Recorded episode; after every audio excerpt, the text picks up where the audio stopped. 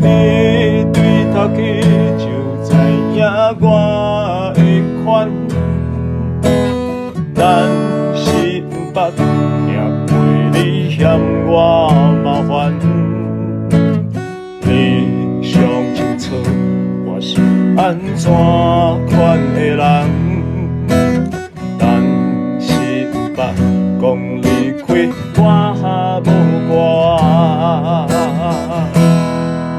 的心未改变，你的爱到永远。若无力行，有你来摇；若看袂到，有你来牵。身边我无惊，我找袂到另外一个也呢爱我的人。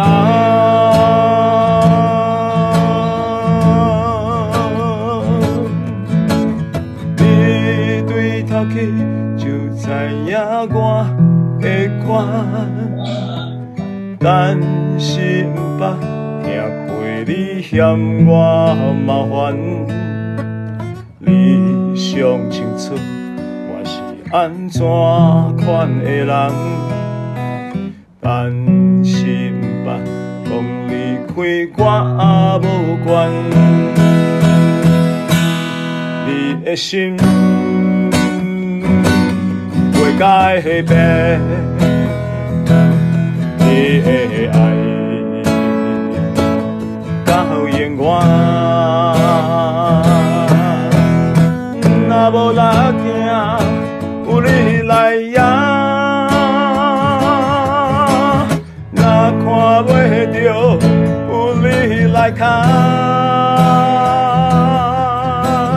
你伫身边，我无惊，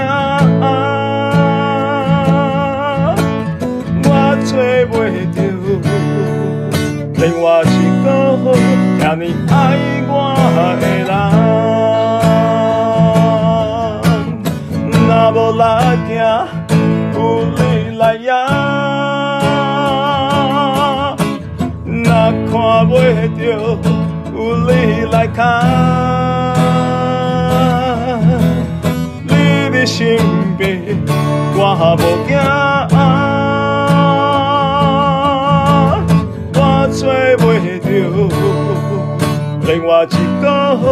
也你爱我的人，啦啦啦啦啦啦啦啦啦啦，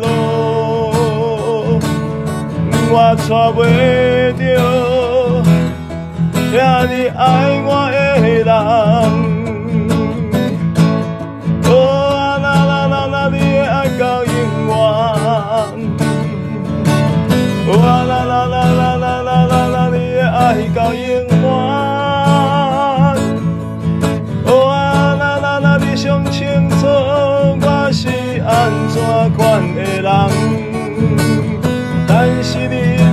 不讲离开我无关。若无力行，有你来呀；若看袂到，有你来看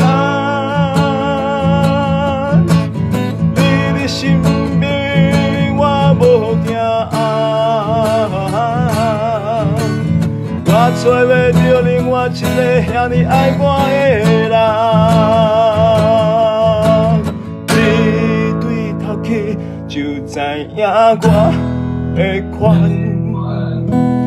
但是不捌听过你嫌我麻烦，你上清楚我是安怎款的人。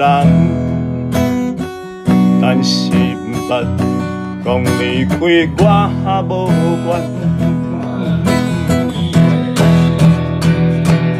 你的心会改变，你的爱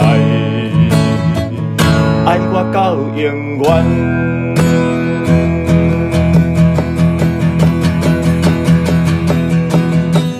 若无力行，有你来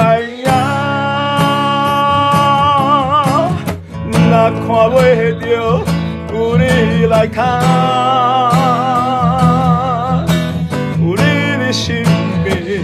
我无惊，我找袂到另外一个遐尼爱我的人。若无力行，有你来迎；若看袂到，有你来看。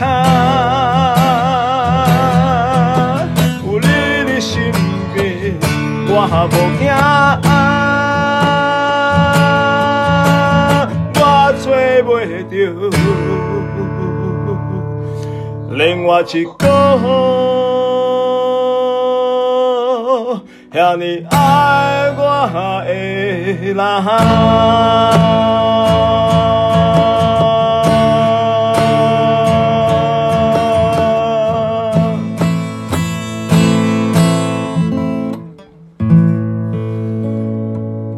是的，阿爸天父，你爱我们，你向着我们是何等的慈爱，因此你称我们为你的儿女。你不仅称我们为你的儿女，我们也真是你的儿女。这个爱的实际已经在基督耶稣里被显明出来。所以，当我们还在做罪人的时候，你就差遣你的儿子。成了挽回祭，你的爱就在此向我们显明了。没有人见过父，唯有父怀里的独生子，就是我们的主耶稣基督，要将父和他的爱表明出来。所以，我们每一次的聚集，主耶稣基督，你将是我们聚集的目的。主耶稣，每一次我们在这里。歌颂，我们在这里敬拜父的时候，我们若不是借着你，我们没有办法到父的脚前，我们没有办法认识天父到底是怎样的一位父神。我们渴望借着你，在我们心中那儿子的灵来教导我们认识父。我们也渴望借着儿子的灵所启示的话。让我们认识我们这一位独一无二、永远爱我们的天父，因为认识那差你来的父，并认识你这一位救主耶稣基督，这便是永生。而这永生的盼望，将要影响我们每一天的生活态度，将要引导我们，给我们力量。让我们面对每一天生活中的挑战，我们将因此要享受我们每一天的生活。主，每一周我们在这里一同敬拜，就正如你的话语说，两三个人奉你的名聚会，你就在我们当中。你已经与我们每一个人同在，我们更相信你将要在我们的聚集中。要将这个聚集充满你同在的堆叠，那个恩高的加成，让我们产生盼望，而这盼望是来自于我们与你之间的联合的关系。所以感谢，感谢你在基督里面使我们，使我们得以与你自己联合，使我们能够。在你的死的形状上与你联合生长，也能够在你复活的形状上与你联合生长。所以在这一个联合的奥秘中，我们将要经历死而复活。我们像罪死，我们像义活。因你受的鞭伤，我们要得医治；因你受的刑罚，我们要得平安。平安的生命要彰显在每一天。每一个景况，每一个环节，将你的难处交给神，弟兄姐妹，你心中还有难处，你环境还有难处，难处要成为你的垫脚石。当你把难处垫脚在脚下的时候，你会有不一样的生命的高度，你会有不一样生命的视野，你会看得更远，你会看得更高。所以，患难生忍耐，忍耐生老练，老练生盼望，盼望不至于羞耻的信念，将要让我们在患难中也是欢欢喜喜的，因为我们知道，我们是一般在圣灵浇灌天赋的爱，天天在这个同在中，要滋生出盼望生命的人。每一个人都是有盼望，赞美耶稣，赞美耶稣，谢谢你垂听我们同心的敬拜祷告，奉耶稣基督的名。好，大家说阿门，哈利路亚。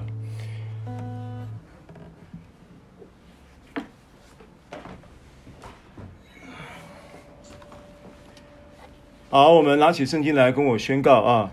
那如果你呃现在所处的现场方便跟我宣告，就可以跟我一起宣告。邀请你跟我说：“这是我的圣经。圣经说我是什么人，我就是什么人。圣经说我拥有什么，我就拥有什么。”圣经说我能做到的事，我都能够做到。圣经说我能做到的事，我都能够做到。今天我将被神的话教导。今天我将被神的话教导。我的魂正警醒着。魂正警醒着。我的心正接受着。心正接受着。我的生命正不断的在更新。生命正不断的在更新。我再也不一样了。我再也不一样了。奉耶稣基督的名。奉耶稣基督的名。哈利路亚。阿门，好，谢谢，感谢大家一起宣告哈。好，那么我们今天呢，呃，罗马书的进度呢，要从罗马书的第九章啊十节来跟大家分享到第十八节，九章的十节到十八节这个段落。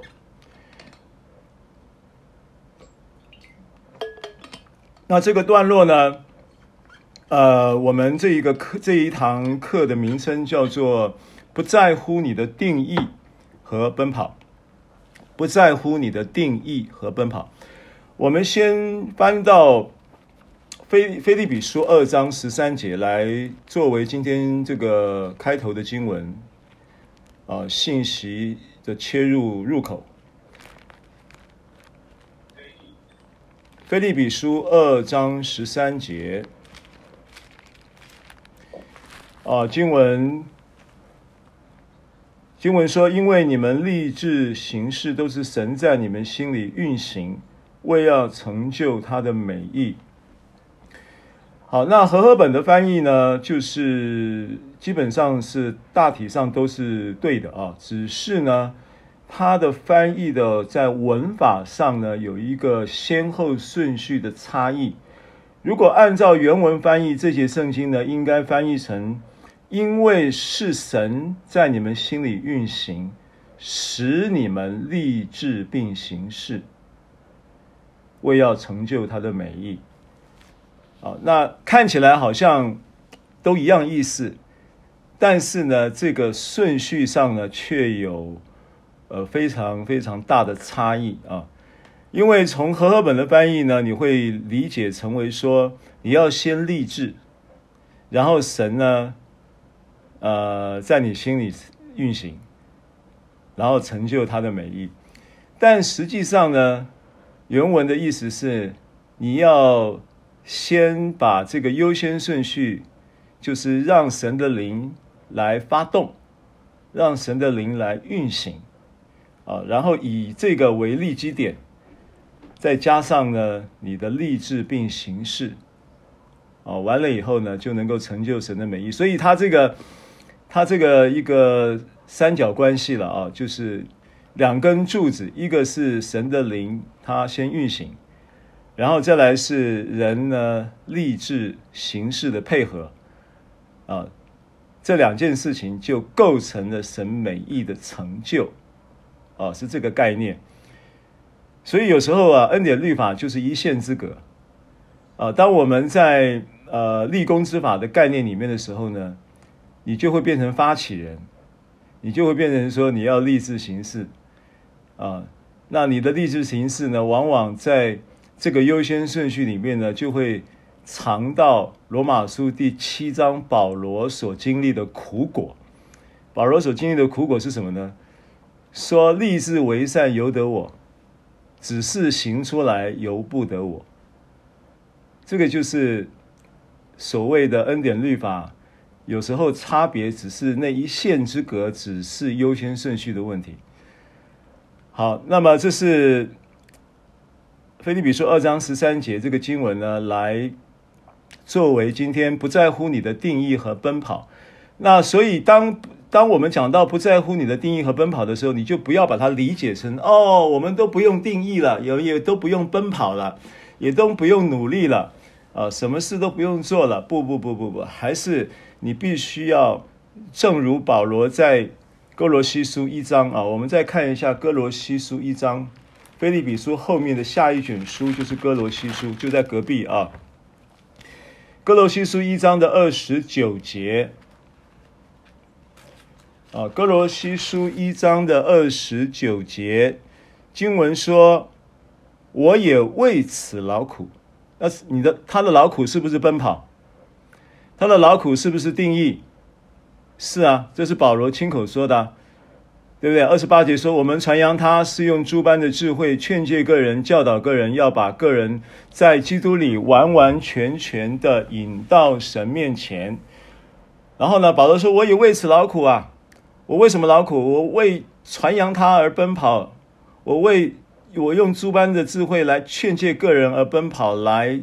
定义就是要教导个人，把个人在基督里完完全全的引到神面前。但是我的劳苦是什么？我的劳苦有一个优先顺序，是照着他在我里面，看到吗？这是关键词啊！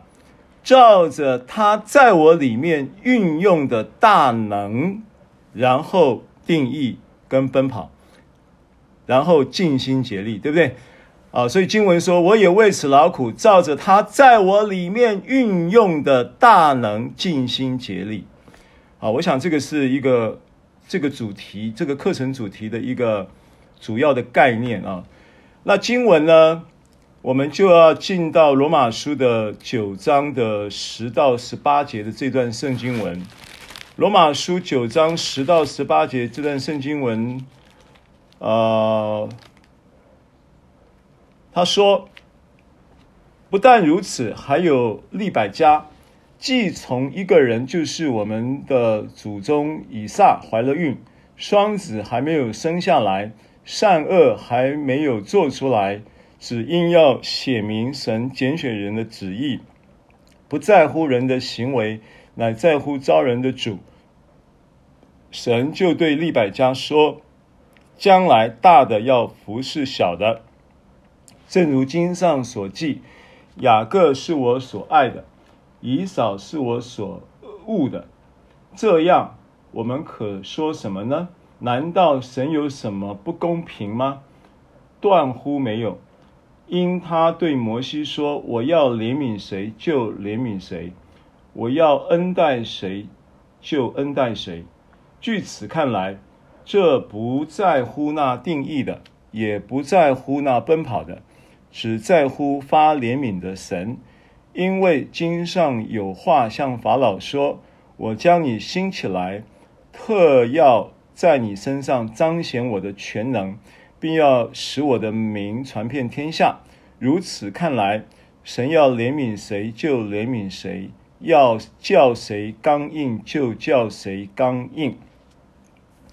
好，我们做个祷告。主耶稣，我们奉你的名，我们呃宣告启示要运行，呃，透过圣灵真理引导我们进入这个启示性的真理里面。在今天我们所分享的这段的经文当中，呃，愿你要像我们所说的话，哦、呃，不仅仅只是呼之欲出，都能够说得透彻，讲得明白。奉耶稣的名祷告。好，那么首先呢，呃，你可能要回头，就是我们得要稍微再呃串一下我们这个保罗这一卷书。从从这个段落，从哪一从前面这个段落衔接到今天这个段落的一个思路啊，因为我们前面的两堂课都是讲到了这个应许生的才是后衣，那跟应许相对的是什么东西呢？啊，按照经文啊，就是前面这个段落的经文呢，我们是五到九节的这个经文，因为它。提到了一个很重要的呃犹太人人人物，就是亚伯拉罕啊，他是犹太的老祖宗，犹太人的老祖宗。亚伯拉罕被神呼召，那么所有的福啊，儿子名分、荣耀、诸约、律法、礼仪、应许，都是从亚伯拉罕开始起头的啊，就是这一个应许的福都是从亚伯。你要知道，不管是儿子名分、诸约、荣耀、律法、礼仪、应许。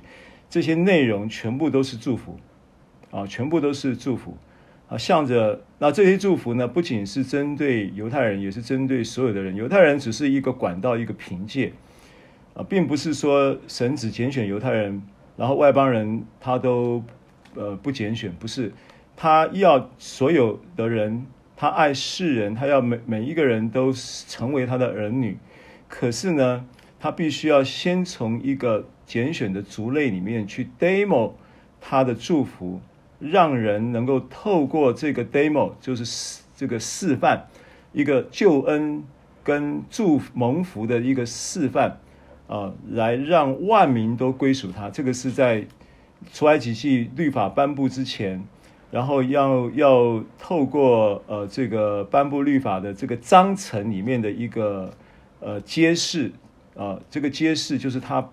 对于拣选这个族类的动机，其实是要万民都来归向他啊！这在出埃及记十九章五节啊，就启示了这件事情啊。所以当犹太人这个呃，在这个前面这一个关于应许生的才是后裔的这个主题啊，以亚伯拉罕作为这个比方，然后我们查读了加拉太书四章。呃，二十一节到三十节的整个段落的经文，他很清楚地描述了亚伯拉罕，啊、呃，在这一个被呼召之后，啊、最大最关键的一个应许，就是要，就是要他的后裔多如天上的星、海边的沙，而这件事情呢，必须要从所有的福都必须从这一个。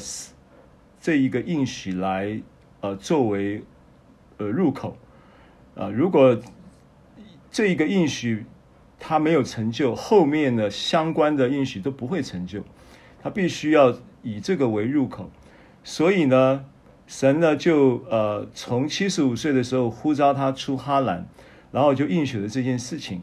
一直到他九十九岁的时候，跟他再一次 reconfirm 这个事情，再重新确认一次这个事情，说明年这时候你就要生出这个以撒，正如应许的话说，到明年这时候我要来，撒拉必生一个儿子，就是九节所说的。好，那整个事情的这一个故事结构里面，保罗拿出来作为这一段后衣生的，从应许生的才是后衣的教导。他主要要讲什么重点？什么东西跟这个后衣相对？因为你从罗马书九章的只是提到了这个人，然后提到了从以撒生的才要成为你的后裔的这个关键的话语，啊、呃，应许的话语，然后提到了应许的话的中，到了 reconfirm 就是到九十九岁的时候，记载在呃创世纪十七章说到说，这明年这时候我要来，撒拉必生一个儿子，这一个事情的背后。我们可以从加拉太书四章的经文可以去解出来，他讲的重点是什么？他讲的重点就是跟应许相对的，其实是人的血气。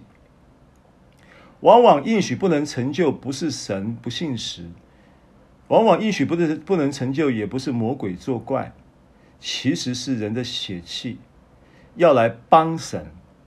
这个血气呢，希腊字的原文呢叫 sax。那 sax 呢，在新约圣经当中呢，大部分的时候是翻译作肉体。呃，所以跟应许相对的，找应许麻烦的，其实是肉体。好，那这个是上一次我们在讲的课程的一个要要义啊。好，那么延续这个课程的要义，接着十节，他又举了一个例子。那这个例子呢，是说到利百加，就是利百加是亚伯拉罕的媳妇儿，就是以撒的老婆，对不对？就是他第二代了啊，就亚伯拉罕下下一代的这个家庭。那亚伯拉罕下一代这个家庭呢，利百加是媳妇儿，然后就是他说利百家既从一个人，就是从我们的祖宗以撒，啊，就是亚伯拉的儿子以撒，就是原来前面应许生的这个以撒。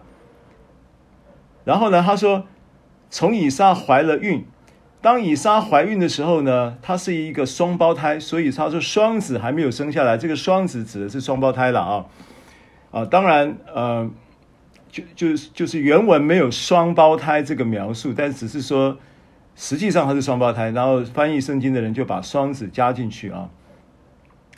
怀孕还没有生下来，善恶还没有做出来，就是虽然是双胞胎，你们应该我们人际关系里面多多少少有一些朋友啊，有那个是双胞胎的这个朋友。对不对？双胞胎的同学，对不对？我记得我在国中的时候就有双胞胎的同学认识，认识那个同学。然后到现在呢，我还认识一个教会的长老，啊，这个长老呢，他也是双胞胎的兄弟啊的的，在教会里面。有时候我去到他们教会的时候，我看到他的哥哥的时候，我我我怎么判断是不是他？你知道吗？我要判断。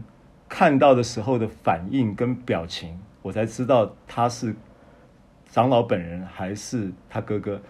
那个长得像还不算，到了一个已经是中年以上的年龄了，看起来就是身高体重都一样，这是好不好笑？戴的眼镜都是一样，都分不出来，穿衣服的风格都是一样，真有意思啊！啊，但实际上呢？实际上，圣经所所讲的提到的这个双胞胎，就是雅各跟以扫，对不对？那雅各跟以扫，其实他们两个人虽然呢是双胞胎，可是其实他们两个人的性格迥异，哦，长相其实也差蛮远的。据圣经描述啊，这个双这个叫做以扫啊，他是他叫以扫的原因，是因为以扫的意思就是多毛。就他的特征就是他身上有他的身上的那个毛发是很茂盛的，所以他叫以扫，哦，那以扫他的多毛哈的这个字这个字啊，在在希伯来文的原文呢，它的编码是零六二一五，叫就叫呃就叫 Esau。Esau 就是以扫，对不对？希希伯来语，那 Esau 的这个零六二一五这个多毛这个字啊，它的字源自是源自于零六二一三原文编码零六二一三这一个字呢叫做阿萨，所以以扫是来自于阿萨这个字。那阿萨这个字是什么意思呢？阿萨这个字就是做。做工的做，就是制作，就是生产的意思。所以这个启示什么呢？启示以扫的性格就是要做，要做，不是不要你立志，不是不要你行事，也不是要你不要你定义或奔跑，也不是说你的定义奔跑不重要，而是开头我跟大家分享的，而是你的优先顺序的问题。是神的灵在人的心里运行，使我们立志并行事，这个是很重要的优先顺序。啊，所以新生命带来新身份，新身份的生命的那一个操作里面有一个很重要的真理，叫做新次序。有了新生命，带来了新身份，然后呢，生活中有一个新次序，优先顺序就是神的灵来引导你，神的灵在你生命中发动，啊，这是很重要的。这个是要承受应许的关键的一个概念，这是圣经的真理。然后你有了新次序以后，你就会带来新生活，对不对？就会有新生活的果子，就会有新结果。阿门。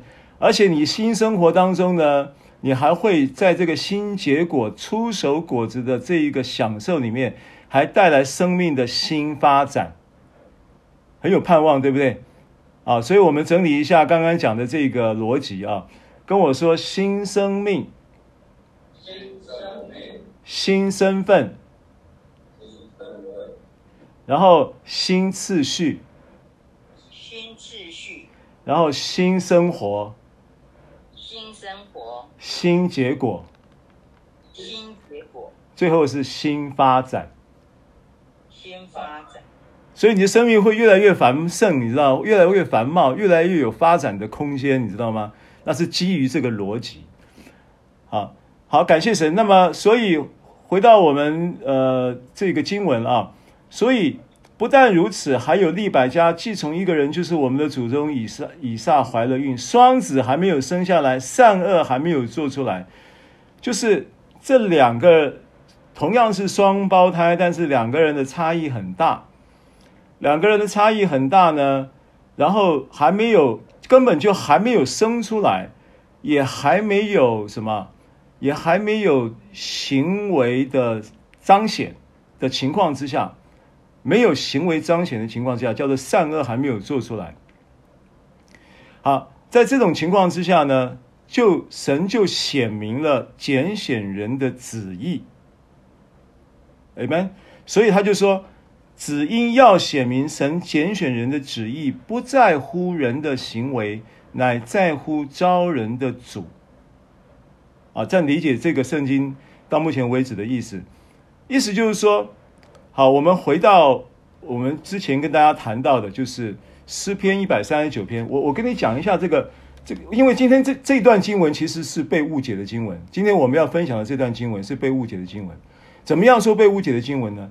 因为从利百加生这个以扫跟雅各的这个历史事实，就看出一个一个事，就是看出一个问一个事情，就是说，呃，刚刚我们所讲的，因为根本就还在肚子里面，根本就还没有生出来的情况之下，又是双胞胎，没有善恶是非对错的差别的情况之下，神就定义呼召谁？呼召雅各。对不对？并没有呼召以扫，所以神在透过这段话，在就是保罗所教导的这个圣经呢，是要告诉你说，从以应许生的才是后裔，跟应许相对的是什么？是血气，就是肉体所代表的，要主动发起，要帮神的忙，就好像等这个应许等不到，然后就要找夏甲生儿子。撒拉这样子建议，然后亚亚伯拉罕也附议的情况之下，就帮了一个神的倒忙，而且也帮了自己一个倒忙，因为从这件事情呢，就带出了亚伯拉罕生命的一个晦暗的一个历史，叫做家庭的伦理的晦暗跟呃所谓的呃一个。混乱的一个状况。圣经中虽然对这个细节描述并不多，但是你如果你回去读这个创世纪，你就会发现说，亚伯拉罕这个事情干下去了以后，夏甲立刻立刻怀了孕以后，就向着他的祖母就是莎拉，就改变了他的态度，就歧视他了。莎拉也因此就恨夏甲了，就要把他弄走。然后夏甲逃到一半，还遇到神，神还叫他回去顺服，目的是他就是要祝福，祝福以实玛利，要祝福夏甲。那奇怪了，那你神怎么会这样子呢？你既然今天你定义就是要叫他要从以撒生的才算是后裔，然后他自己去闯祸，闯了一个祸以后呢，自己又不懂得收拾，神还出来帮他收拾，还把把这个让他们和好，让他们回去服在他祖母的手下。你不觉得这个神很恩典的神吗？你不觉得神没有说你自作自受，你你活该？应该戏后，杀后给几后戏后没有啊？神没有这样子对待他呀，所以这就是我们的神。我们从这里认识神的恩典。好，那既然从这一个事例延伸，又举例到利百加从以撒怀了孕，生了雅以扫跟雅各的这个历史事实，人就从这个经文里面呢。啊，我们继续往下，呃，我们先打住啊，我们回我们看一下诗篇一百一百三十九篇，因为我觉得这件事情是非常重要的一个一个概念，因为我们往往啊会有一种落在一种所谓的，呃，你在圣经中研读圣经的时候，呃，落在一种字句的陷阱里，你落在一种字句的陷阱里，当然原因有两个。第一个原因是因为没有掌握到经文的精义，所以落在字句的陷阱里。第二个，其实比没有抓到精义更大的一个可能有的麻烦是什么呢？是你落在字句的陷阱里，这个陷阱更深的一个陷阱的意义就是你会透过错误的理解圣经而去解读神，然后然后就错解神。然后就对神产生误会，那对神产生误会呢？神说他就是爱，那他就是爱，你对神产生误会呢？你当然也会对神的爱产生不理不理解的状态。你不你不发你你不理解神怎样爱你，你也不理解神的爱，你也错解神的爱，你根本不不感觉或者是没有没有办法意识到神爱你，你的信仰就不会有根基。就这么一个简单的逻辑，你不能用文字句去解读你的神，你要反过来，反过来透过耶稣基督为你的罪死了、埋葬了、复活了这一个不变的福音的事实，来理解神是恩典的神，来理解神的本性是慈爱、是圣洁、是怜悯的神，是恩待你的神。你要从，因为没有人认识神嘛，唯有父怀里的独生子将他表明出来。父怀里的独生子耶稣基督将神表明出来，要表明什么呢？表明他是爱你的神嘛，他是恩典的神嘛，他是你的天父嘛，他是你的阿爸父嘛。神耶稣基督是不是表明这个事实？对不对？所以你透过耶稣基督的死、埋葬和复活。你掌握到这个要义，你对神掌握到他的本性就是爱，就是恩典的情况之下，你透过这一个掌掌握住掌握住这一个神本性的真理，透过你掌握住神本性的这个真理来解读圣圣经，这样才是对的，不是用字句去解读神是怎样的一位神，是反过来用神的本性来解读圣经。好，所以现在呢，我要。强调这件事情，诗篇一百三十九篇，耶和华，你已经鉴察我，认识我。我这坐下，我起来，你都晓得。你从远处知道我的意念，我行路，我躺卧，你都细察。你也深知我一切所行的。我舌头上的话，你没有一句不知道的。你在我前后环绕我，按手在我身上。这样的知识奇妙，是我不能测的；至高是我不能及的。然后跳一下，跳到下一段，十三节。到十六节，我的肺腑是你所造，我在母腹中，你已覆庇我。这个覆庇什么概念？这个覆庇是不是一个保守的概念？这个覆庇是不是一个慈爱的一个预定的概念？他预定你就是要得儿子的名分，他预定你就是要蒙要赐福给你。我要称谢你，因为我受造奇妙可畏，你的作为奇妙，这是我心生知道的。我在暗中受造，在地的深处被联络，那时我的形体。并不向你隐藏，我未成形的体质，你眼早已看见了。你所定的日子，我尚未度一日，你都写在你的册上。他是不是在为你早早早，你还没有出母腹，他就已经定义要爱你，要祝福你，要为你做美好的人生的规划。是不是？他在你还没有在尚未在世上度一日啊，我尚未度一日啊，你都写在你的册上，你就已经这个册上写在你的身上的意思是针对你已经有美好的生命计划。好，所以这一这整段祝福都来自于耶和华，你已经鉴察我，认识我。为什么呢？这个鉴察过去我们在讲鉴察的时候，你就会想说啊，这个好像法官在检查。在细查，在什么查？这个鉴察其实它就是一个深刻的了解、透彻的认识的意思。他透彻的认识你是谁，他深刻的了解你的缺点，但是他仍然爱你。就这句这段整段圣经就这个意思。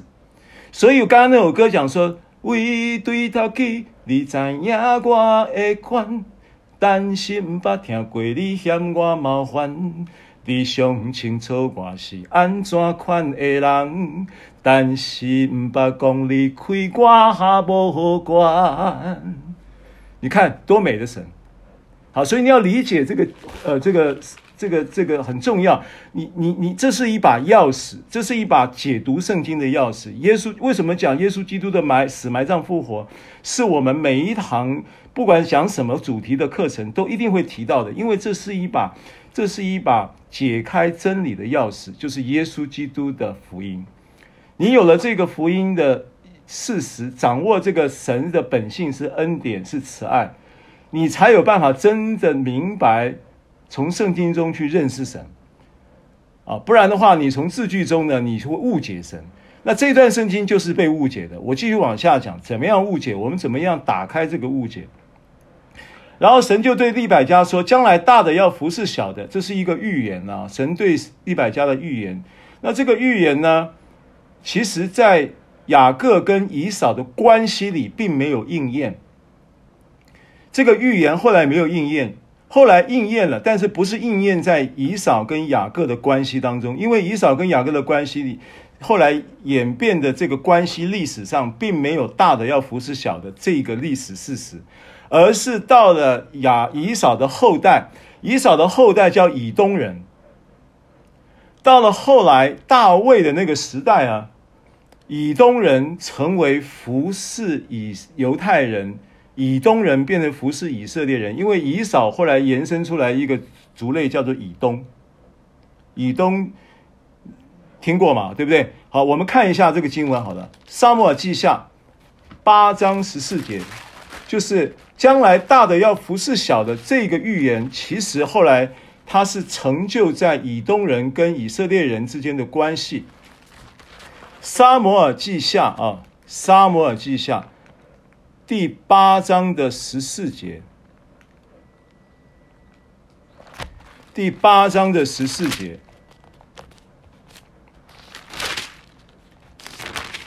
啊，八章十四节经文说，又在以东全地设立防营，以东人就归服大卫。大卫无论往哪里去，耶和华都使他得胜。好，这是其中的一个关键的，在大卫的时候，那从此呢，其实以东人就服在这个以色列的这个归服的系统里面，啊，就成为大的要服侍小的。那我就提一下了，因为这是。这是一个预言嘛，哈。那因为我们在九章会发现，你很多保罗引用的经文都是旧约的经文，因为九章到十一章呢，这一段这个大段落都是在针对犹太人说话，要把那一个迷失在这个基督信，就是迷失在犹太的传统，以至于他要偏离他的基督信仰，然后要回去守律法。然后他在信仰上不能坚定，有客观苦难的环境跟压迫，又有主观认知的这个错误。因为其实环境的压迫在其次，真正的问题是在于他的信仰的认知是有偏颇的，信仰上认知是不正确的。所以保罗要要针对他们信仰的这个部分做一个拨乱反正的教导的过程当中。他势必要用他们都熟悉的旧约经文来说服他们。他只要讲这个经文，他们都知道的，他们熟悉的。这些犹太人都非常熟悉旧约的经文，保罗就要用旧大量的旧约的经文去跟他们对话，这是保罗在技术面的一个操作，然后也非常有恩高，所以我们也可以借此去捕捉那些旧约经文中关于恩典的启示。对我们来说呢，我们不是犹太人，但是你会发现，你读九章到十一章这段圣经的时候，你会发现原来旧约也充满了恩典，好不好？所以呢，正如经上所记，又是旧约的经文。雅各是我所爱的，以扫是我所恶的。好，那这个经文出自于什么呢？这个经文是出自于马拉基书的一章二节。啊，你只要记起来就可以了。我们今天就不翻了啊，因为每一节旧约经文都要去再去发挥一下，再讲不完了啊。那马拉基书一章二节记起来就给，二节三节了哈。他说雅各是我所爱的，以扫是我所恶的。哈，到这里的时候呢，就被误解了，就误解神什么偏心啊？还没生出来，善恶还没做出来，你就决定你要宠爱雅各，你就不要爱以扫，你就偏心啊？那神岂是偏心的神？那从哪里讲神是神不是偏心的神？从神的本性。那从哪里看神的本性？从基督耶稣的为我们的罪死了、埋葬、复活。好，那我请问你，当耶稣基督为死罪人、为罪人死、埋葬跟复活这件事情，已经付诸行动，成为历史事实的同时，他是冲着谁？他是冲着他喜爱的人吗？还是冲着所有的人？请你回答我，他是冲着喜他喜爱的人，还是冲着所有的人？耶稣为他是为所有的人，他是为所有的人死了、埋葬、复活的。然后呢，彼得很有很有名的一句话，彼得非常有名的一句话是。他看见什么？他看见圣灵在哥尼流家，当他去被圣灵差遣，然后去跟哥尼流他们一家讲道、传福音的时候，然后发生了圣灵在当下就充满他们，让他们说方言的那个历史，那个当时的现场的见证。把彼彼得有一句很有名的宣告说什么？他说：“神是不偏待人的，对不对？”好，所以你你你在看这些经文，你就要回到神的本性，回到新约的恩典的那一个那把钥匙里面去看圣经。好，那那那这个这个马拉基书在讲的，跟保罗在罗马书九章现在这一节圣经就是十三节所引用的，他讲的意义是什么呢？好，那你记得刚才我有跟你讲一个第一个重要的观点是什么？以扫是他所悟的，并不是指以扫这个人是他所悟的，而是指以扫所代表的这一个系统是他所悟的。那以扫代表什么系统？记得我刚刚讲，以扫这个希伯来字的原文零六二一五的字根是来自于零六二一三，零六二一三这个阿萨这个字的意思就是做。就是制作，就是生产的意思。意思就是说，神是厌恶人靠自己的血气、靠自己的肉体，要来成就神的应许。神不爱这个。这里讲的厌恶，那个恶，那个恶的意思，它当然有恨恶的意思，但实际上我们翻译作恨恶。当然，神恨恶什么？恨恶人肉体。要去，要去发扬光大的动机，为什么？因为肉体要发扬光大的动机来自于什么？注意啊，我们要把人跟事分开哦。人跟事要分开哦，就好像刚刚我所讲的亚伯拉罕的例子，亚伯拉罕透过夏甲生了以斯玛利，是不是他其实是帮了神的道忙，也帮了自己的道忙？因为因此让他的家庭混乱，让他的家庭很难收拾，人家庭的人际关系产生的各种的问题，对不对？但是呢，神有没有因此就不管夏甲，或者是就二代以斯玛利？以斯玛利到现在日子还是很好过啊，对不对？一挖地上那个黑金，那个社会福利之好，对不对？那个不会有穷人，不会有那个那个神是不是顾念他们？他也成为大国嘛。对不对？以斯玛利，以斯玛利就是现在的这个阿拉伯联合大公国啊，这些呃科威特，就是产油国家的这一个所代表的。那这些这些这些事情是不是是是不是证明了神是一个恩典的神？好，那同样的，今天以扫这这一个事情讲到说，他要靠着肉体去制造、生产、做做出神的恩典，做出这些生命的果效。这件事情是神所厌恶的。为什么？因为这件事情，他要追溯到它的根源，是从那一个分别善恶树来的。分别善恶树的那一个根源，那一个系统所代表的就是肉体的系统。分别善恶树所代表的就是肉体，就是魔鬼透过人的肉体的软弱，让人落在罪里的一个工具。所以，今天神对于这个以扫跟雅各的拣选，是来自于他代表性，他厌恶。他定罪的是这个人背后背后的那个体制，背后的那个系统。这是关于雅各是我所爱的，以扫是我所恶的。我问你，雅各品格很好吗？雅各是个好人吗？雅各不是个好人呐、雅各的生生命状况，从他在母腹里，他就是一个抓住脚跟的人。抓人的后脚跟，因为他争，他争先恐后的要，他不让他的哥哥以扫先出去啊，他要先生出来，所以他的雅各这个名字就是抓后脚跟的人。雅各是一个抓夺者，雅多雅各是一个争夺者，雅各是一个要要要要就是争先恐后的人。雅各其实他他从他的这个。刚刚所说出生的时候的这个表现，一直到他生出来之后，要争取那个骗他哥哥长子的名分的那个历程，跟他的妈妈利百家合谋，骗了他的爸爸，骗取了长子的名分。然后以扫呢，在这个肉体的系统当中，靠自己，靠到后来没力、软弱、疲倦，为了一碗红豆汤，就把长子名分卖了。这个事情的背后的意义都不是针对这个人，连他祝神祝福雅各也不是因为雅各这个人，可以理解吗？是他背后所代表的那一个体制跟系统，所以雅各代表的体制跟系统是恩典的系统，是是是这个呃呃神抓住了神本性的系统，因为他知道神是赐福的神，所以他连在毗努伊勒跟神的使者摔跤。摔跤摔摔，他摔虽然摔到后来大大腿根摸被摸瘸了，但是神还是判定他什么？判定他胜了神的使者。为什么神这样说？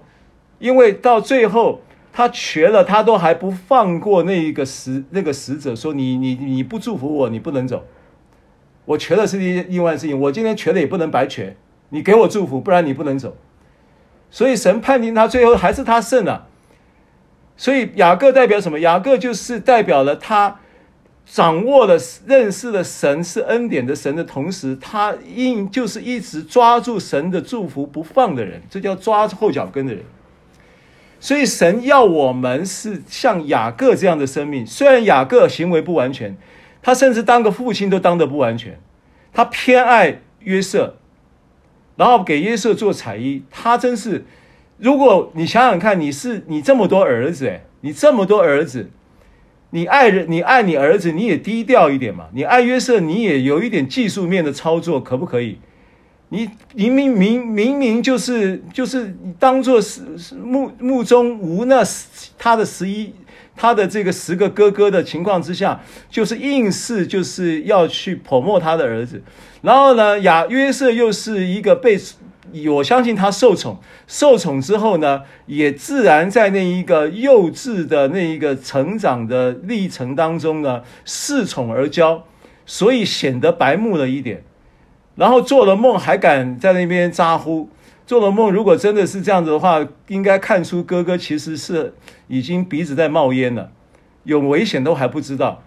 后来他被卖，当然这个万事互相效力，就爱神得益处，没有错。神也允许这样的事情，然后最后让约瑟到了埃及以后做了宰相，这个历史事实。但是就着雅各他在为父的立场上，雅各其实各方面表现都不好。雅各他就是表现最好的一个部分，就是他他的人生呢、我觉得最有价值的一部分就是什么？第一个就是他要抓住神的祝福，他抓神的祝福还抓得很精准。第一个要长子的名分。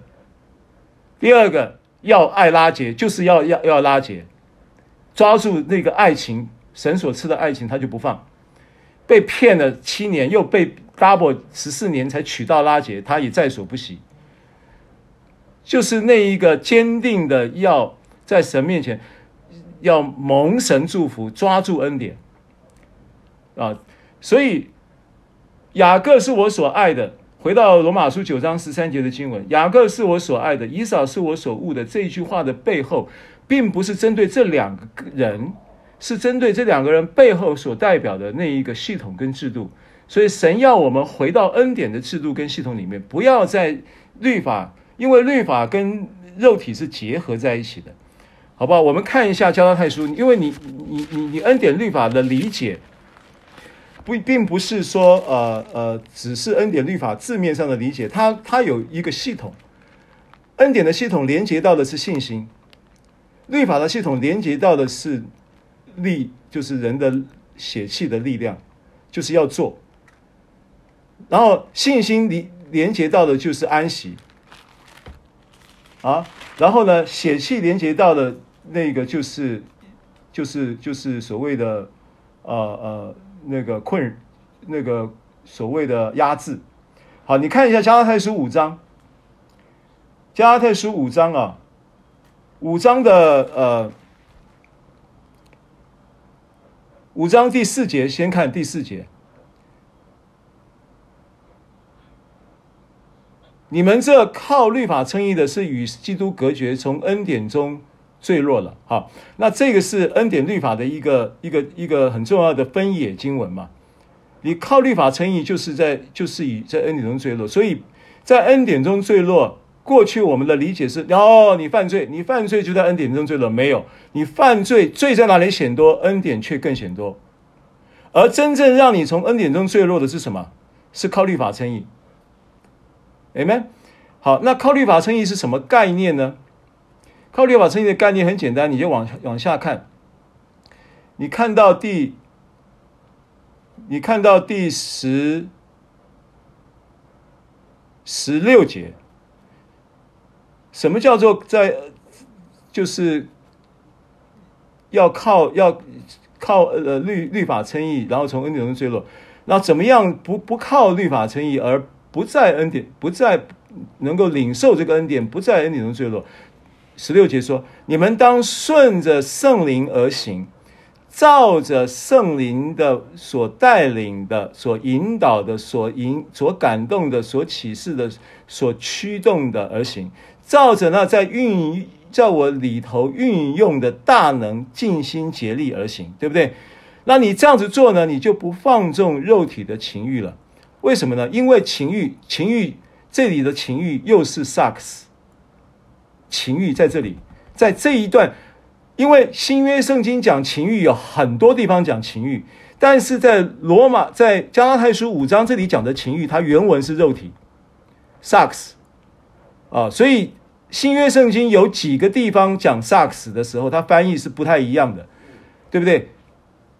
加拉太书四章讲到讲到萨克斯的时候，是用是讲什么？是讲血气。这里五章这里讲情欲是萨克斯，然后在罗马书八章讲到萨克斯的时候是直接用肉体，然后约翰福音一章十四节道成的肉身，那个肉身的原文是萨克斯，所以在新约圣经中文翻译可能是肉体，可能是情欲，可能是血气，可能是肉身，都是萨克斯。所以这边讲说你不放纵肉体的情欲了，因为情欲和就是肉肉体和。圣灵相争，圣灵和情欲就是和肉体相争，这两个是彼此相敌，使你们不能做所愿意做的。你看到吗？所以雅各代表什么？雅各代表圣灵，代表圣灵的恩典系统。所以以扫代表什么？以扫代表肉体，就是要靠肉身成全的系统。好，第十八节，十八节，但你们若被圣灵引导，就不在律法以下。换句话说，你们若被圣灵引导，就不在情欲的系统里。所以，律法跟情欲它是一体的两面，律法跟肉体是一体的两面。啊，可以理解我意思吗？所以你，你你回到罗马书，当讲到以扫是我所恶的，第一个很重要的，并不是以扫这个人，而是以扫以扫所代表的这个血气跟肉体的系统是神所恶的。好不好？所以罗马书八章有一节圣经，我们回到罗马书八章，你往前看一下。罗马书八章有一节圣经呢，应该是在第八节。第八节，第八节说，而且属肉体的人不能得神的喜欢，属肉体的人不能得神的喜欢。好，那你说，那这样子的话，我好像也不能得神的喜欢呢，因为神可能就不喜欢我了，因为我其实不是那么属灵啊，啊。好，那现在你还要再进一层去理解，记得神是不是慈爱的神？神是不是恩待以实玛利、恩待夏甲的神？神如何恩待以实玛利、夏甲，在亚伯拉罕错误靠着血气去成就的事情，神仍然恩待他。这一个本性你不要忘记。所以，当你用这个来看这些圣经的时候，他在讲的并不是说你属肉体，他就不喜欢你，他就恨恶你，不是。第一个，他恨恶的是这个系统，这是第一点。第二点，他就因为你现在这一个属肉体跟情欲血气的系统里面，他会感觉不开心，就好像一个父亲因为爱这个孩子，这个孩子，我问你哈，今天我比打个比方，如果一个路人甲他在地上乱吐痰，你只不过是对这个事情。只是觉得，哎呦，怎么这个怎么这么没水准，如此而已，对不对？但是如果是你的儿子在地上乱吐痰，你就为这个事情会不开心的，你懂我意思吗？一个人一个路人甲吐痰，你不会有什么感觉啊。同样吐痰，我把吐痰当比喻做犯罪，我把吐痰当做肉体的私欲所耸动带来的行为，啊，也许你可以在想象，不是。不要讲吐痰，就是说说谎，对不对？如果今天你只是你一个认识的同事，你明他跟你讲话，你知道他说谎，你前前后你场景前后场景的那个那个一翻转个身，你就知道他讲的刚刚讲的是谎话。那你不过怎么样？你不过说啊，那这样子我对他我对他说话，我要以后要参考参考，要打个折扣。你不会，你会，你会对他产生信任度的一个一个一个变化而已，但是你不会因此怎么样忧伤，你不会因此难过，你不会因此有有有有这种所谓的呃不喜悦的情绪反应，对不对？但是如果是你儿子说谎，你会不会有感觉？你明明知道他说谎，你又不想拆穿他，你又会想办法主啊，你要为他祷告啊，啊怎么？在这个事情上面，怎么不能够面对那个事情的真相，而要用谎言来包装，来什么什么等等的？你会忧心，你懂我意思吗？所以属肉体的人不能得神的喜欢，你的理解必须是这样的，这样的属肉体的情况，神会因此而忧心而不喜悦，并不是对你不喜悦，是对你在这样的境况中不喜悦，他巴望你能够从这个境况中快快的出来。好不好？所以我要，我我我我我我我想这这个就是一个很重要的一个 key point，一个观点。你对于这个神认识神的这个观点，那这个圣经如果你不是这样看的话，你就会觉得说，哦，我可能会变成神所恶恶的，我可能变成神所厌恶的。不，神永远爱你。你做错事情，你像雅各那么不完美，神也爱他呀。神也没有恨恶雅各以以扫，他恨恶的是以扫背后。的那一个系统，那一个逻辑，好不好？所以罗马书一章，罗马书一章，我们因为这个这些误会也不是忽然间产生的，你不会对于你不会对对神产生误解，只是来自于一节圣经，不会的，你会来自于很多圣经然后累积出来的一个印象。而这个圣经呢，只是你只是凭字句去字面上去理解它，所以产生错误的理解，以至于误解神。那所以我们需要圣灵启示这个圣经的真，它的这个经义。并且也透过你掌握到耶稣基督父怀里的独生子，将他表明出来的这个 key point 这个关键点，来理来用神的本性是恩典跟慈爱的这样的一把钥匙来明白神的话语，认识神，这样才是对的。罗马书一章这个经文也是很也是误会的起头嘛，大家都误会嘛。对不对？原来十八节，一章十八节，原来神的愤怒从天上显明在一切不虔不义的人身上，就是那些行不义、阻挡真理的人。好，然后后面就讲到什么？讲到这个什么难和难行、可羞耻的事，呃，等等啊，呃，女女女性不做这个逆性的顺性的用处啊，弃了女人性顺性的用出，欲火攻心，彼此贪恋，难合难行，可以就说这。把这两个串起来，就是哦，这样的人就会神，就是神的愤怒要要在他身上显明，他这不虔不义的代表就是这些人，其实又又是一个误解，因为他在讲的十八节的第一个离他的原文，他的原文应该要翻译成说，神的愤怒从天上显明在一切不虔不一切不义之人所行不虔不义的事上，更并不是说今天。这些不信未信者的这些人是神所恨恶，神的怒气要在他身上，神要毁灭他们，这个都是错误的理解。他神所要毁灭的，神所要愤怒要要对象是指着那一些事，是那一个系统，是那一个体制，对不对？好，这一系列到了第九章，如果我们从开始的时候就错误的理解。然后你就会抱着这个错误的理解，一直在看二章、三章、四章、五章、六章、七章、八章、九章，然后就串起来，就跟以扫是我所误的又连接在一起，就对神产生误解。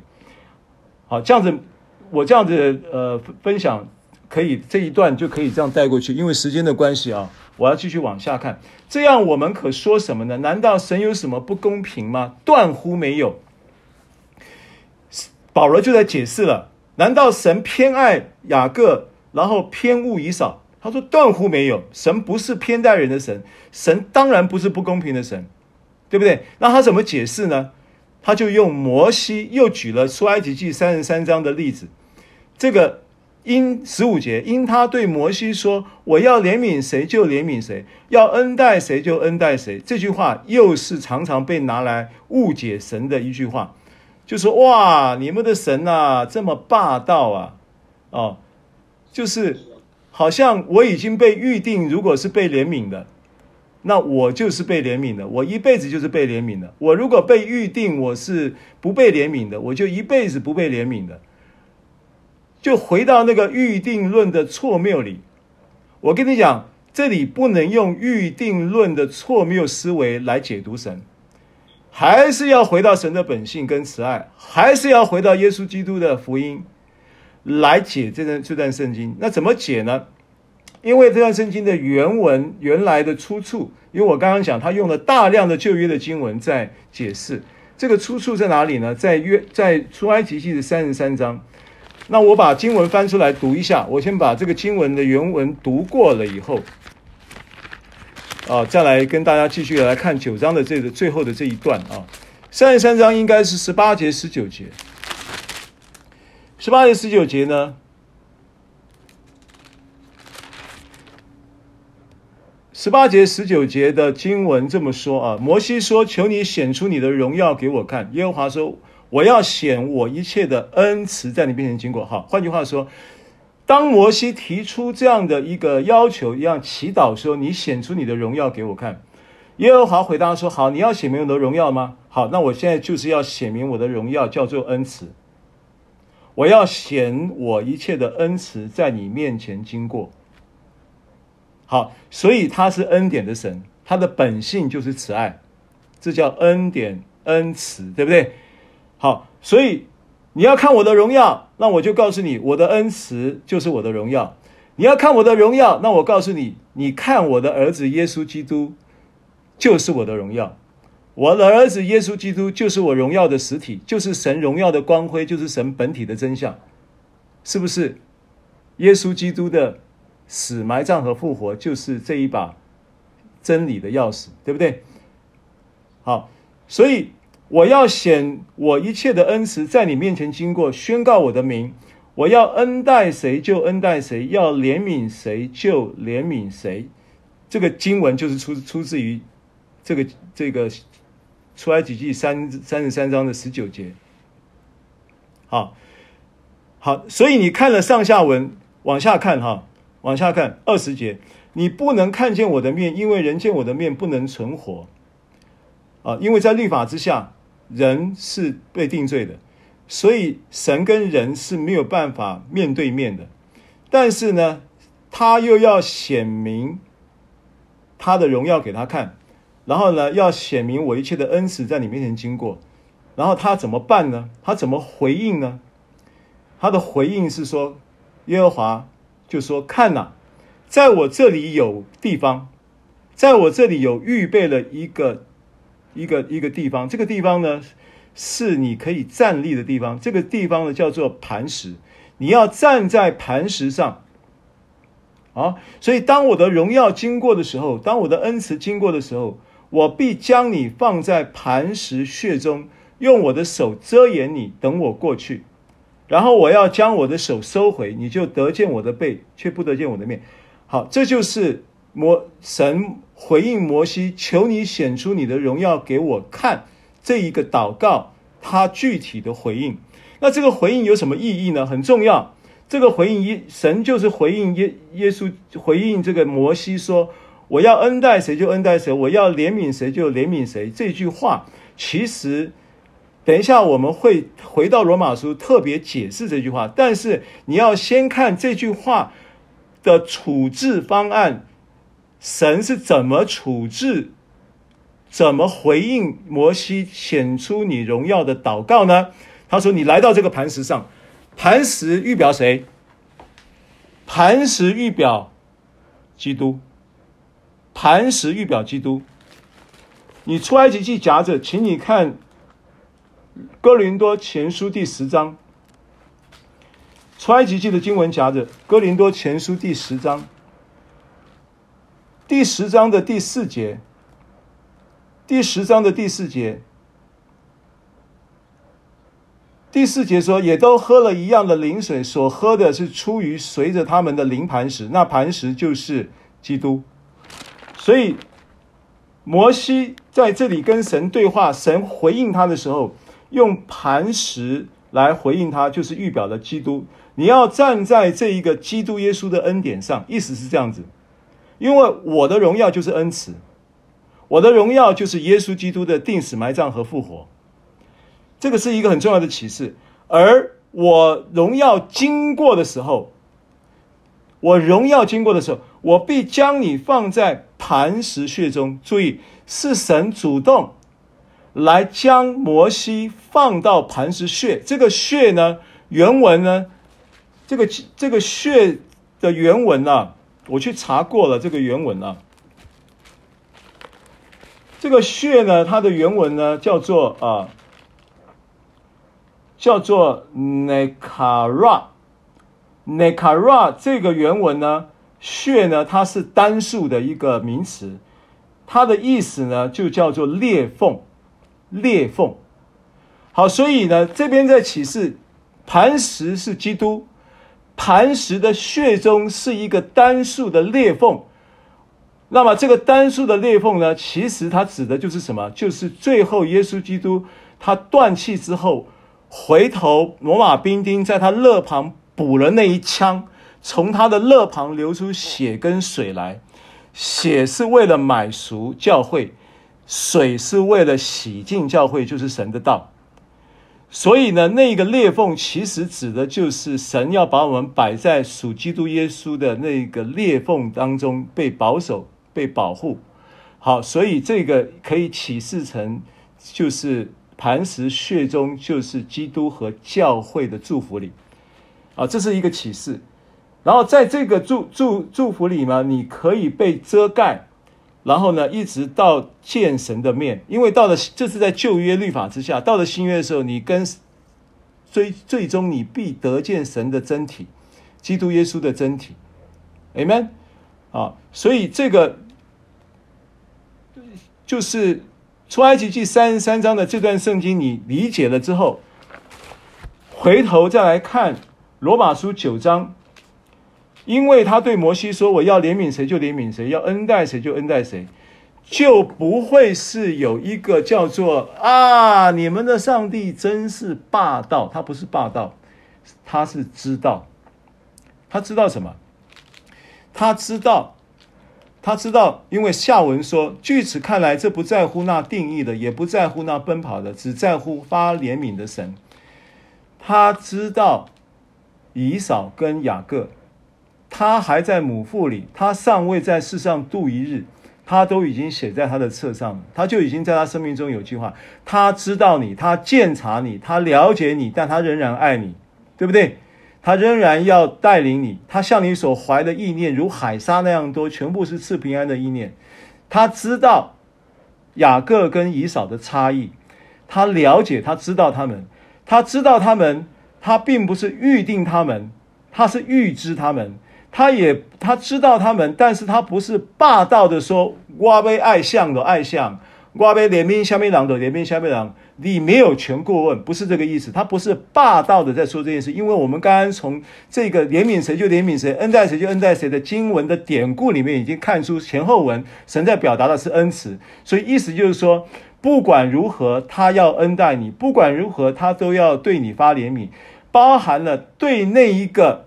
对那一个经上十七节有话对向法老说：“我将兴起你来，特要在你身上彰显我的全能，并要使我的名传遍天下。如此看来，神要怜悯谁就怜悯谁，叫叫谁刚硬就叫谁刚硬的这一个对神误解的有名的这一段九章的段落里。”都已经透过刚才我所讲的这个神本性的立基点，已经有了一个答案呼之欲出。最后我要做一个简单的结论，就是不论是对摩西在三出埃及记三十三章的对话，或者是对法老在出埃及记九章的对话，因为林罗马书九章十七节这一个对话，经上有话向法老说。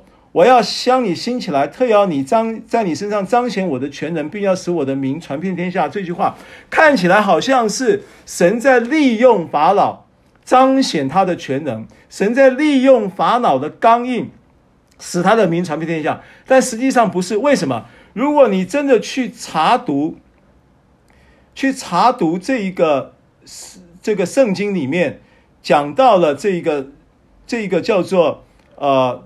从二章开三章开始，神呼召这个摩西要去跟法老谈判，然后说：“容我的百姓去，容我的百姓去，好侍奉我。”你知道那个谈判的过程，从三章神差遣摩西，然后到圣摩西到法老那里开始谈判，一次、两次、三次、四次、五次、六次。容我的百姓去，好侍奉我；容我的百姓去，好侍奉我；容我的百姓去，好侍奉我。这个话重复了七次，七代表什么？七代表完全。换句话说，神已经透过摩西不断的、完全的容我的百姓去，好侍奉我的谈判的这样的话的重复，劝他，劝他归服神。劝他顺服神，劝他接受神的怜悯和施恩，是法老不要，懂我的意思吗？而神也不是不知道法老不要，他当然了解法老，如同他了解还没有出生的以撒，呃，以以扫，他当然了解法老，如同他了解还没有出生的雅各，但他却不放弃的一直给法老王机会。你去翻。出埃及记，容我的百姓去，这个关键词去一搜，你就搜出有七次，包含包含这个从从五四三章四章，他对摩西所说的除外，摩他对摩西说，容我的百姓去好侍奉我，这句话并不在这七次里面。我讲的七次是摩西照着神的原话，跟法老发话就有七次，在圣经中记载，法老不听。所以哪里是神要利用法老的刚硬，利用使他刚硬，使他这个这个这个悖逆，以至于要彰显他的名，这个完全是错解。所以你必须回到经文的原原来的这个旧约圣经。所以保罗说，哪里有什么不公平？当然没有不公平，因为神他定义就是要恩待每一个人，就是定义要恩要要要怜悯所有。每一个人，他向着每一个人都发出怜悯跟恩恩慈的呼召，但是人不一定回应，人不一定回应。神知不知道？神即便是知道，他已经鉴察你，他已经认识你，他已经了解你，但他仍然要施怜悯在你身上，仍然希望你能够悔改，仍然不放弃你呀、啊。这是我们的神，他对法老也不放弃，一直叫摩西去跟他讲，容我的百姓好侍奉，容我的百姓去好侍奉我，说了七次，诶这个七次并不是有限数字的预重重点，这个七是预表他对人是无限的爱，七是完全的爱，七是完全的意思，Amen。所以十八节才会有这么一个结论说：如此看来，神要怜悯谁就怜悯谁，要恩待谁，要叫谁干净就谁干净。这个翻译就会让人误解。你如果不去理解到这些经文出处的背景、时空跟历史事实，然后再依据神的本性跟耶稣基督福音的那把钥匙，你这些圣经你都会误解的。所以结论是什么？结论是他向着每一个人，他已经知道你是刚硬的，到最后七次完成了以后，他还是不听，对不对？那神怎么办？我问你。好，我们结论来了。结论。罗马书一章二十八节，如果都还是不听怎么办？他要怜悯谁就怜悯，叫谁刚硬叫谁刚硬，并不是他使他刚硬，不是他使他啊，这个这个是是懂得受怜悯，并不是这样子，而是说他已经知道他刚硬的情况之下，他还要去说服他；他已经知道他不不不蒙怜悯的情况之下，他还要在他身上施怜悯，一直到最后。他还是不要，怎么办？一章二十八节，罗马书一章二十八节，翻到哪去了？好，他们既然故意不认识神，坚持固执，坚持到底，抵死不从，不认识神，要拒绝神，怎么办呢？神就任凭他们，是这样子。最后，神就任凭他们，没办法了，尽力了，任凭他们。Amen。好，我想这是今天我们针对这这一这一堂课不在乎你的定义和奔跑这堂课的经文，我的解释跟分享，好吧？我们还有呃六分钟的时间，好，我们先请弟兄们来两位代表一下回应啊，其他再来两位，一人一分钟就可以差不多。最后云敏牧师来做呃结语跟祷告，来，弟兄们请。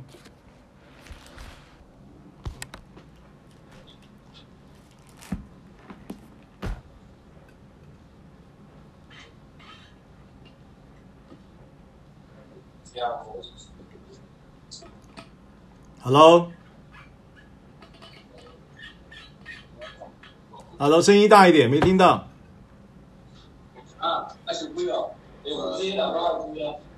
好，已经开了，已经开了，我听到了，现在开始讲。你好，我嘉瑞。嘉瑞，平安。是，透过牧师经常讲到，我们跟你清楚到神是不偏待人的。阿门。神是二世，不是人。是。爱是不分大小的。对。我想唱一首歌。好，大声一点，大声一点。对齐，来就对谁？好，你大声一点好吗？靠近麦克风近一点。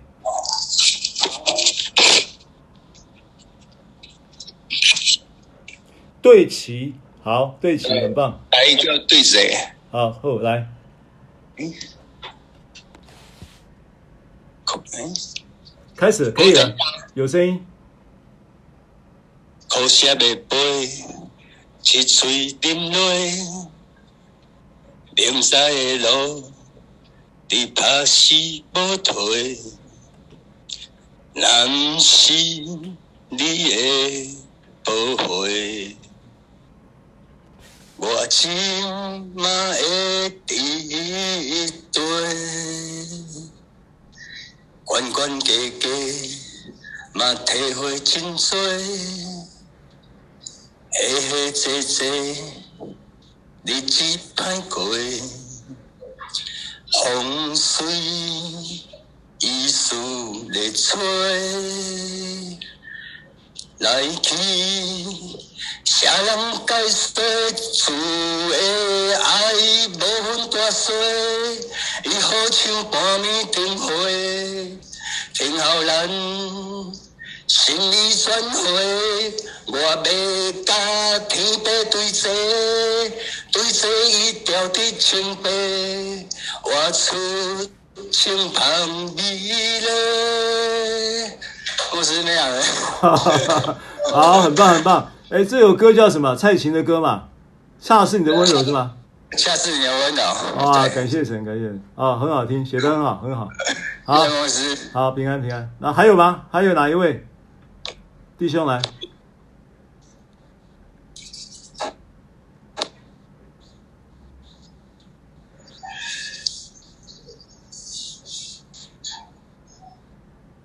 还有没有弟兄？还有没有？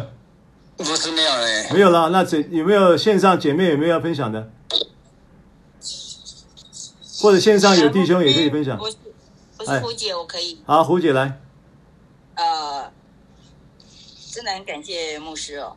那体会到是神是恩典，是慈怜悯，是慈爱的神。阿门。呃，纵使我们做了多少事情不是他所喜悦的，但他仍然是呃接纳我们。阿门。然后我们照着他在。我们里面运行的大门，照着他在我们里面运行的大人。对，人不要跑在神的前面，所以我们要尽心竭力。那更重要的是，我们要活出新生命，呃，新生新生命，然后才新身份，然后新身份才有新秩序，新秩序才有新生活。然后在呃有一个新的结果，呃，新的发展。愿神真的更新我的生命，愿神也祝福大家。好，以上是我的分享。好，谢谢胡姐。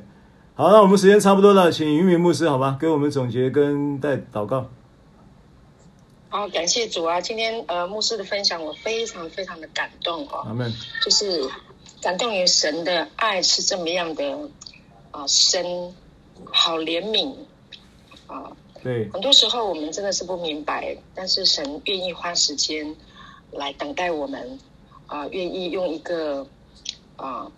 呃一个民族，一个人来示范他对我们的爱。阿门。因为人的知识太有限了。对。那神真的是万有的神，他的智慧何等高深哈！阿门。他的爱何等啊、呃、难以测度。呃，但是我们需要花一生的时间来认识神有多爱我们。阿门。我今天真的很非常非常非常的感动。阿门。就是在磐石。尤尤其是牧师现在讲到磐石的裂缝，是。因为我去过以色列，在旷野的磐石上，嗯、尤其是大卫在被追杀的时候，他躲避的磐石就在裂缝中躲避，保守他的命，啊、嗯，并且还有蜜，哦，还有啊、呃，这个野枣，嗯，来供应大卫，所以我们的生命在一个时常在一个被世界追杀的。一个过程是，但是神用他的恩典，用他的爱，用他的圣膏油，是来怜悯我们，来供应我们，以至于我们不会被世界吞没。嗯，我们依然在他所施的恩典当中，能够继续往前。是啊，呃，的确，我们都不是正直的人，我们不是好的人。我们常常被我们自己错误的思维，我们有很多的想想想要在世界里面贪恋，嗯、但是到最后都是被骗，因为那是一个套路。嗯、我们被啊、呃、带到这个圈套里面了，回首一看，哇，我的人生已经被浪费掉了啊、呃！但是呢，我觉得神的恩典就是。当他的光向我们发出来，像这个真理的光啊，牧师今天讲的道，就像真理的光，嗯，照耀，就是明光照耀，照耀到我们的心哈，把我们一切的黑暗、软弱、不甘哈，所有的都把它驱除、驱逐净尽哈，是。啊，所以然后用爱、用油、用恩膏、恩典来高摩我们，使我们重新得力，使我们可以真的圣经所说的如因返老还童。我们还有年日，只要我们还在恩典中，只要我们继续追逐这个恩典，你会爱他，你会保爱他，你会珍惜他。嗯，那我们的生命真的还会重新再长嫩芽的。嗯，好，就就是啊，牧师今天讲到七次哈，这个。啊，摩西向法老说：“容我的百姓去，好侍奉我。嗯”他是神的代言。弟兄姐妹啊，我今天也透过牧师的话，跟每一个人说：像你生命里面的啊，这个在世界里面的这个肉体情欲，今生的这个骄傲，来向里面说：容上帝的百姓去，好侍奉他。阿门，阿门。好，容我们里面的生命。好，站起来归属神的这个生命，嗯，去侍奉他。侍奉他不是很可怜做仆人，不，侍奉是亲近神。啊、嗯，侍奉是领受他的恩典，侍奉是享受他的同在，这个才是真正的侍奉。啊，啊，是让你心心灵满足的，这是真正的侍奉。啊，也是赞美，也是歌唱、欢呼，这才是侍奉。啊，让我们的心啊起来侍奉我们的神，容你的心。去侍奉神，感谢主。好，我来祷告。天父，我们感谢你，透过你的话语给我们智慧启示，透过牧师的教导，我们知道原来。主，你爱我们这么深，原来你这么怜悯我们。主，我们过去我们都不懂，但是主啊，你的话一解开，就使愚人通达，使我们心灵得到饱足。主，我们很感恩，我们很感恩。如今我们已经在保险的洁净遮盖里面，我们已经完全成圣。并且被你称义，成为你的孩子，主啊，谢谢你，我们就可以承受你一切的产业，承受你一切的祝福。主啊，我们说我们愿意来侍奉你，来跟随你。主啊，谢谢你，世界不配我们啊，不配我们追随，世界也不配啊，让我们来啊追求。他们是世界是不配的啊，唯有荣耀的主啊配得啊，我们献上感恩，唯有这位荣耀的主。配得我们来跟随来听从啊！谢谢主给我们今天这么美好的啊聚会，祝福所有弟兄姐妹在恩典里面知识上不断的长进，身体健康，灵魂兴盛，百事顺利，深深被爱，备受恩宠。奉耶稣的名祷告。阿门。好，谢谢大家收看收听，谢谢，我们下礼拜见哦。阿门。阿门。爱你们，感谢主。爱你，牧师，爱你，爱你，小颖，拜拜，拜拜，子珍，好，拜拜，胡姐，拜拜，台丽姐，拜拜。